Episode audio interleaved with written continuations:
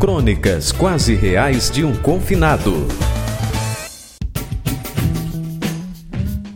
Os dias têm sido meio desanimados por aí, né? É, por aqui também. O trabalho continua, a vida pessoal segue seu rumo, mas de um jeito difícil de encaixar. O combo do momento é metade vida real, metade incerteza. A quarentena começou no dia incerto e agora sabe-se lá quando vai acabar. Na rua, o breu é o novo eu um ou outro carro na rua, uma ou outra pessoa por aí. Todo mundo confinado, olhando do portão fechado.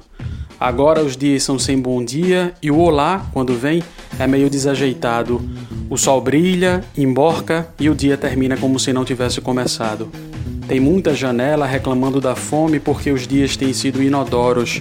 O cheirinho do café do vizinho mudou de horário, acabou se perdendo no caminho e já não alimenta mais quem olha para dentro e para fora. Também não tem mais churrasco. A carne e a linguiça cumprem quarentena no congelador. Aí, amiga, você sabe, se é um perfume no ar, tem muita janela amargando desespero Natal afora. Por hora, só uma coisa mudou para melhor por aqui.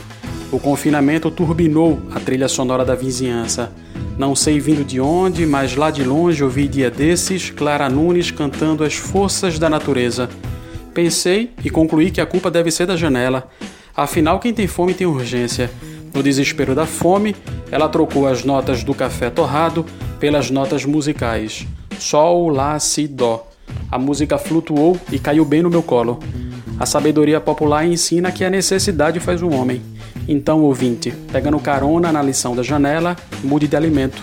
É só por agora. Acredite, o ar de novo vai ser natural. E quem garante é ela.